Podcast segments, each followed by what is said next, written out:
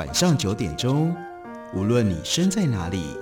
来场与文学的空中邂逅。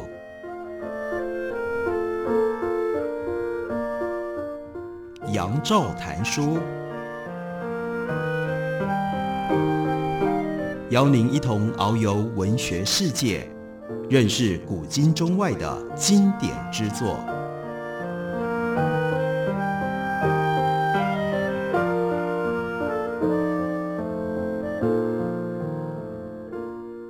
各位听众朋友，大家好，欢迎收听杨照谈书。本节目于台北广播电台 FM 九三点一，每个星期一到星期五晚上九点为大家播出。我是杨照。今天要为大家介绍的这本书是二十世纪非常了不起、非常杰出，也是非常重要的一位摄影家 Henri Cartier-Bresson 他的传记。这本传记的书名叫做《Cartier-Bresson 二十世纪的眼睛》，作者呢是 Pierre Arsolini。埃尔·索雷尼呢，他是一九五三年出生在摩洛哥，目前呢定居在巴黎，是一位卓越的作家和新闻记者，著作以小说家、艺术家的传记为主。他也写过比利时以法文写作非常重要的一位推理小说家西蒙龙的传记，还有呢，可能对于更多的听众朋友更熟悉的，那就是《丁丁》的作者，这也是一个以法文为他的母语的比利时人，他的名字呢是阿埃泽。他也写过儿子的传记。另外呢，比埃尔·索雷尼，他也是电影的制作人，并在二零零七年，他获得了法语作品的成就奖。他在他的前言里面这样回想，这样记录。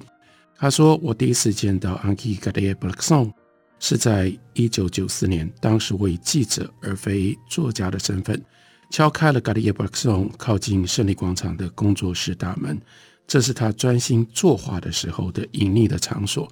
当他终于答应接受采访的时候，啊定下了一个条件：他不接受采访形式的采访。他说：“还好，我早就知道 Cartier-Bresson 喜欢唱反调，所以呢，我有我的准备。”他说：“什么准备呢？”他说：“我们不要采访，我们就是对话。”然而，以我对他以及他的作品所怀抱的无上崇拜和深深的迷恋，他诚实地对读者告白说。那时候，就算他只是请我喝一杯茶，就把我赶出来，我也一定会接受。第一次的会面却令人难忘。我们在闲聊当中漫游他的种种生命记忆，花了不止五个小时。话题的推进完全是凭借着直觉跟随想，并没有按照访纲。没有什么比这样的穿梭时间之旅更能够创造出一种清晰的历史视角。在 Cartier-Bresson 他所走过的历史当中。那一幅一幅混乱时代的景象，使我在离去的时候仍然感受到非常强烈的冲击。Cartier-Bresson 他在一九零七年出生，他走过二十世纪非常多重要的时代、政治、战争，当然还有艺术的各种不同的阶段。在前两年的节目当中，我们为大家介绍了布列东他所写的《超现实主义宣言》，而布列东的超现实主义也是。Cartier-Bresson 他在年轻成长的过程当中非常重要的养分，所以在这本传记里面也就记录了这样的景象。Cartier-Bresson 他狼吞虎咽的阅读这一项超现实主义运动，它的正式宣传物叫做《超现实革命》，这是一本杂志。在这里，他发现几年来他一直懵懂在追寻，却不知道该如何命名或者是形容的东西。这不是政党。也不是哲学系统，而是一种精神态度，更是一种生活的方式。他痛恨实证主义，痛恨那种科学理性，把所有一些东西都要固定下来，都要给一个标准的固定的答案。超现实主义让人离开了所有的这一切，所以呢，他就完全自愿投入超现实主义的世界当中。《超现实革命》这本杂志散发出一种。《超现实革命》这本杂志呢，散发出一种地狱的气息，支持所有形式的反叛，反对战争，反对过时的价值，反对任何对自由产生威胁的事情。这个杂志里面的内容主要都是梦境。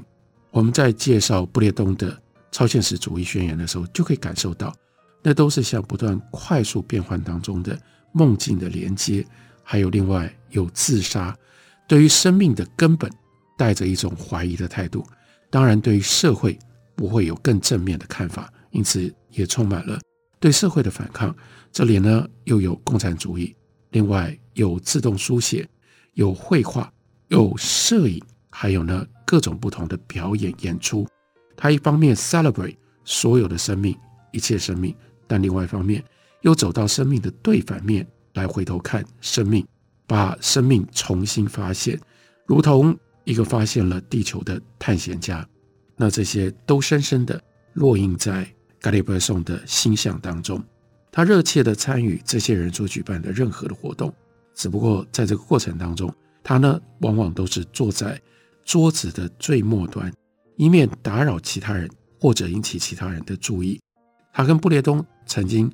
参加过很多共同的活动，但是呢，他刻意离布列东很远，只能够隐约捕捉到他说的只字片语。他完全无法鼓起勇气挤开人群去接近这一位，在当时看起来。那是像路易十四一般的太阳王，是所有场合的中心，是所有的一切光投注的聚焦之处。一次又一次，他听到这个了不起的人说话，语气里面充满了权威，甚至排除任何反对的可能。比如说，布雷东会讲这种话：任何人都不许在地球上留下他所处时代的痕迹。他充满了这种。格言，而且这些格言呢，因为受到潜意识理论的影响，他们彼此之间也不需要发生任何逻辑上的关系。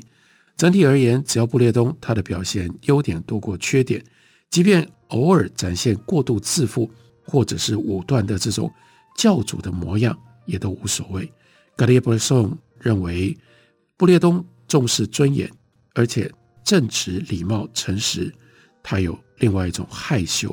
又充满了震慑的力量，在卡列布松的眼里，这个领袖布列东就是反叛精神的化身，是直觉和灵感力量的象征。布列东的前几本著作已经让他声名大噪，但是，一九二八年出版的那本书，对他的声誉以及卡列布松的影响更加的倍增。卡列布松完全被这本书征服了，书中引用了。五十几张体现超现实主义宣言的纯粹精神，并让文字描述黯然失色的照片，而让卡列布松拜服的原因，当然不只是有这五十几张的照片。这本书就是《Naja》，《Naja》描述了一场超现实主义的探险，故事发生在叙述者和一位神秘又有魅力的女子之间。全书细腻地描述两个人之间的会面。按照他们在巴黎的行程，逐日详实叙述，到最后，读者才逐渐的意识到，那个 Naja 她的神秘感其实只是一个美丽的借口，用来揭露诗人对自己身份的追问。换句话说，，Naja 这是一个投射的幻影，关键重点不在 Naja，，而是借由 Naja 来追问、追探自己，尤其是追探自己欲望所反射出来的。潜意识，Naja 邀请读者在现实当中退开一步，进而能够获得关照现实的新的视角。自此之后，卡列布松就一直采取某一种角度，而非全然从正面来审视世界、人和生活。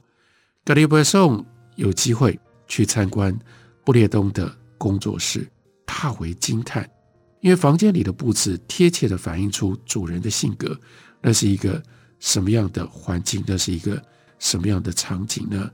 这个环境、这个场景，至今仍然保留在巴黎的庞毕度中心当中。大家如果去庞毕度参观的话，你会看到留下来的那个书房、工作室的景象。房间里面塞满了琐碎的物件，但是每样东西都摆放得恰到好处。所以，布列东就是超现实主义的化身。这是他受到超现实主义影响，因而接近了艺术，同时接近了摄影的一个非常重要的连接。当然，这样的一个连接，有的时候会让我们感到意外，因为卡列布松后来他所留下来最重要的影响，好像跟潜意识一点关系都没有。他是一个报道摄影的创设者。报道摄影追求那样的一个精确，那种眼光，在街道上面，在任何的情境底下，都能够捕捉到最重要的画面，而把这个画面用摄影记录下来。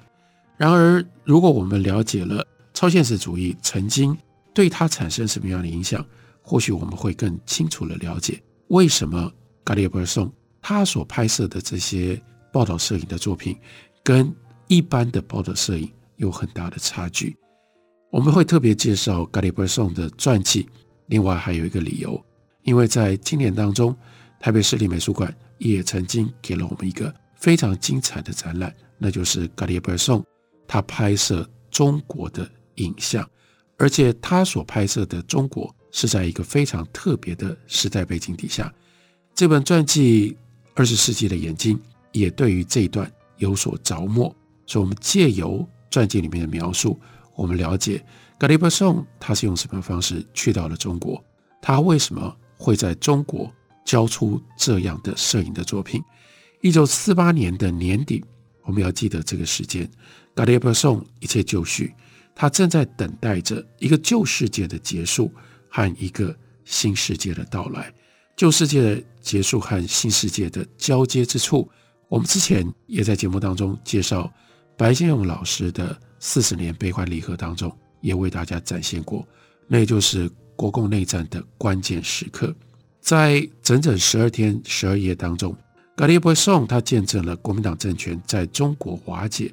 中国共产党的胜利转眼到来。身为一个法国人，身处在一个他未知的城市。那是国民党撤退之后的那样的一个北京，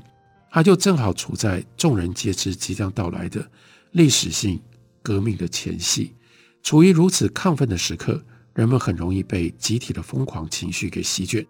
这个时候最重要的是，不只要身在现场，要听到后面的这一句话，还要知道何时该离去。你必须要藏好底片，也要藏好自己。因为在一个谣言和反谣言不断轮替的时刻，每一则谣言都足以让人恐慌。不可思议的卡列贝松就在那个时刻，他在北京。我们休息一会儿，回来继续聊。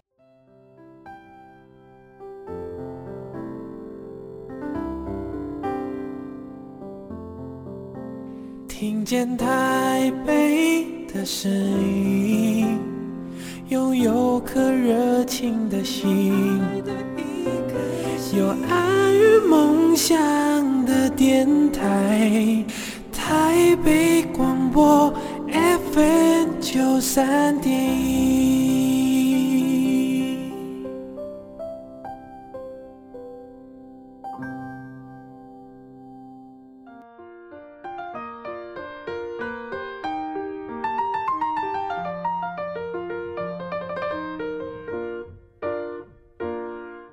感谢您继续收听《杨照谈书》。本节目与台北广播电台 FM 九三点一，每个星期一到星期五晚上九点，会把它播出到九点半。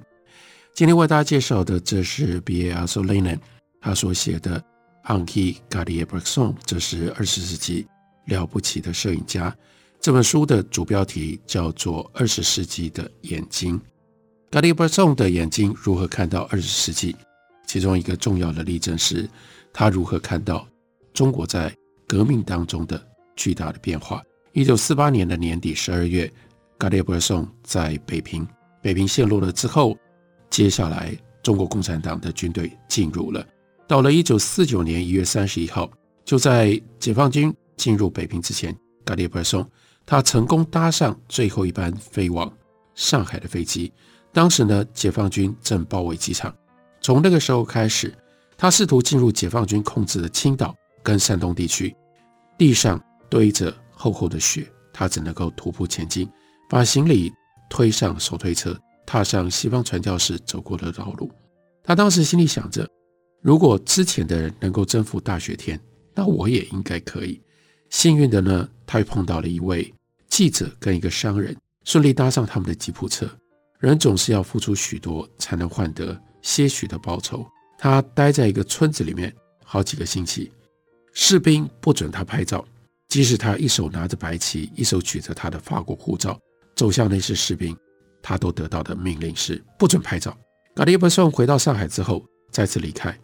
随着一群佛教徒到杭州的寺庙去进香。不过，生活杂志美国 Henry Luce 所创办的杂志，这个时候呢，雇佣他报道中国内战，所以他登上最后一班往南京的火车，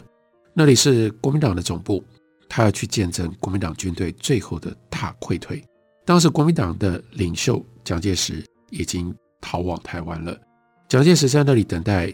卡里埃布尔松在南京等待解放军横渡扬子江，解放军这个时候处于如史诗般长征胜利的荣耀光环当中。卡里埃布尔松在南京一共待了四个月，期间不断记录的日常生活的细节，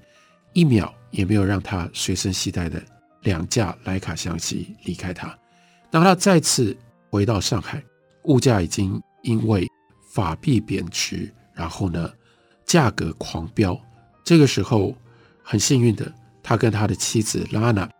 找到朋友，解决了住宿的问题。他只需要负担食宿的费用。而这个时候，欧洲人已经开始大举从中国撤退了。卡里埃布尔松必须要离开，但就如同离开房间之前要先关灯。他到最后一刻回到了外国人的租界地居住的地方。有一些地方，这些人。他们甚至住了几十年。在那个一九四九年九月的星期天的早上，英国乡村俱乐部从未显得如此凋零荒凉。一名英国的年轻人很不适宜的在那里看书。他看到卡里埃布尔松，他就把书合上，走过来，平静而且惊讶的对这个愣住的摄影师说：“我们英国人不怕 solitude，我们不怕孤独。”一九四九年九月二十四号，这是毛泽东宣布中华人民共和国成立的前一个礼拜。卡里埃布尔松跟他的妻子娜娜登上了 General Gordon 这这一艘轮船，前往香港。这是当时唯一一艘获准通过海上封锁线的轮船。主要的任务是把美国国务院的工作人员以及美国的公民运送回国，但船上有的空位。就提供给其他国家的难民。在登上轮船之前，卡里埃布尔松必须冲印出他所有的照片，而且还要送交审查。这些照片通过了审查之后，很多都成为旧中国的最后的影像，也就是我们在今年台北市立美术馆展出的这些其中的一部分的作品。尽管拍摄的背景是战争时期，但是卡里埃布尔松。他拍出来的照片，却呈现出一种非常奇特的宁静的氛围。皇宫里面的太监在交谈，国民党官员在花园里面做早操，北平的二手书书店的主人，外交使节的接待会，这些和平的场景在当时的环境底下显得很不自然。不过，当然这些照片当中会有一些反面的影像，例如披着破毯子的年轻人带领乞丐和盲人往前走。被遗弃的小孩的尸体，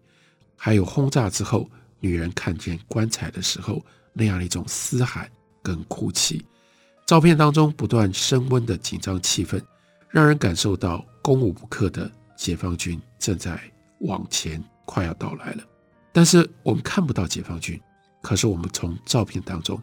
可以感受到那种恐惧、慌乱、痛苦。而最突出的是，人民在等待无法避免的命运要降临的时候，心里面会有的最后一丝悬念。某些西方知识分子甚至怀疑中国人究竟是在承受历史，还是在创造历史。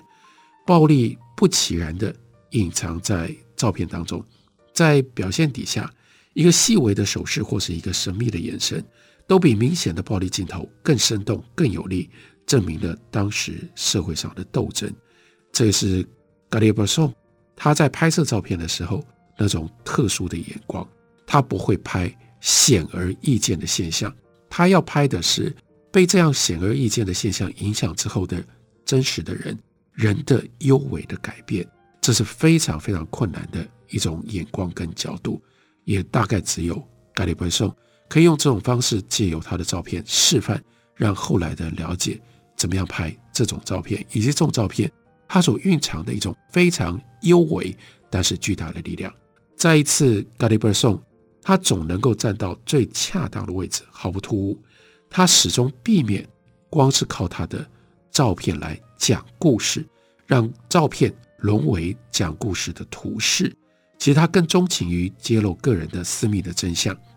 他在南京拍摄了国民政府立法院召开的最后一次会议。他在上海外滩目击了学生反对黑市的游行示威。他在上海大剧院，他见证了孙中山的夫人宋庆龄以及周恩来的夫人他们两个人的会面。在长江，他目睹了解放军渡江的情景。他也在南京的街道上面记录店铺的老板。准备迎接新主人的时候，那样一种非常奇特的麻木的表情，因为完全不知道要迎接的是什么，不知道自己明天、后天接下来的命运会是什么。而那些即将到来的新主人，就被形容是一支由北方农民所组成的斯巴达式的军队。他还在上海的徐家汇观察重新开学的耶稣教会学校是否真的在教授。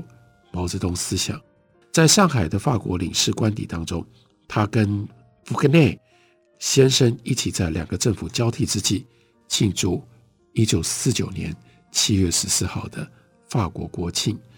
即使在那种兵荒马乱之际，加里波松他仍然着迷于，他仍然坚持他的照片有那样子的构图，好像在他的视网膜里面就内建了构图的机制，在这里。作者特别帮我们标举提出了加里波松在中国拍了一张照片，标题是《国民党最后的岁月》。表面上看起来好像没有什么样的特别，却是摄影史上公认了不起的杰作。这一幅摄影作品让画家阿里卡他联想起卡拉瓦乔的《圣袭者吴约翰被斩首》这一幅名画。阿里卡描述。在一个完美的长方形空间里，有两个人，一个人不动，眼睛望向别处；另外一个呢，在吃饭，看着自己的碗。左边的黑暗的部分跟右边光亮的部分对比对照，创造出一种张力。左边角落的阴影和右边的门相互平衡。同样高度的地方还有第二个长方形，在画面上形成一种催眠一般的节奏。在左半边有一扇门开启了，并且导向一片黑暗，开放的地方形成一面倒置的长方形，在构图上反衬出那个静止不动而且望向别处的中国人，跟他的沉默静止形成平衡的是那个坐着吃饭的人，他正好处于和谐的黄金分割点上，手里面呢捧着一只碗，另外一只碗放在长凳上，跟。第一只碗相互呼应，他戴着一顶黑色的便帽，在这种状况底下，跟碗类似的形状，但是又有所差别，颜色也不一样，就被衬托出来。多条平行的斜向长影从右上方往左下方画过去，扰乱了这个充满了和平意味的场景。这一切近乎神迹，在那样的一个战乱情境底下，竟然能够捕捉到这样。几乎是完美构图的一张照片。Cartier-Bresson 他在 Magnum 他所创立的报道摄影社里面，Cartier-Bresson 他的同事 Burke 被他拍摄的时候的精力跟敏捷给打动了，说呢，他简直像是一个杂技或者是舞蹈演员，一直动，一直动，一直动，这么样的敏捷。不过 Cartier-Bresson 他自己则说，他并不是时时刻刻都真的那么样自在。他说：“我觉得自己好像身在中国境内的一座岛屿上，岛上的人是如此的生动，而我又对一切充满了好奇，使得这个国家成为最难拍摄的对象。要顺利工作，摄影师必须要有足够的空间，如同拳击裁判需要跟前举手保持一定的距离。但是如果有十五个孩子挤在这个裁判跟擂台围绳之间，”这裁判还能做什么？在北平的花鸟市场，我的脚边有五十个孩子，他们不断互相推挤，同时呢，也挤到我这一边来。他在这样的一个非常拥挤的环境里面，但是他仍然保持他的冷静，尤其保持了他镜头的冷静，所以他才能够为我们创造出这一系列非常重要的历史记录，记录了。1948年年底，到1949年9月在中国的种种时代影像。感谢你的收听，我们明天同一时间再会。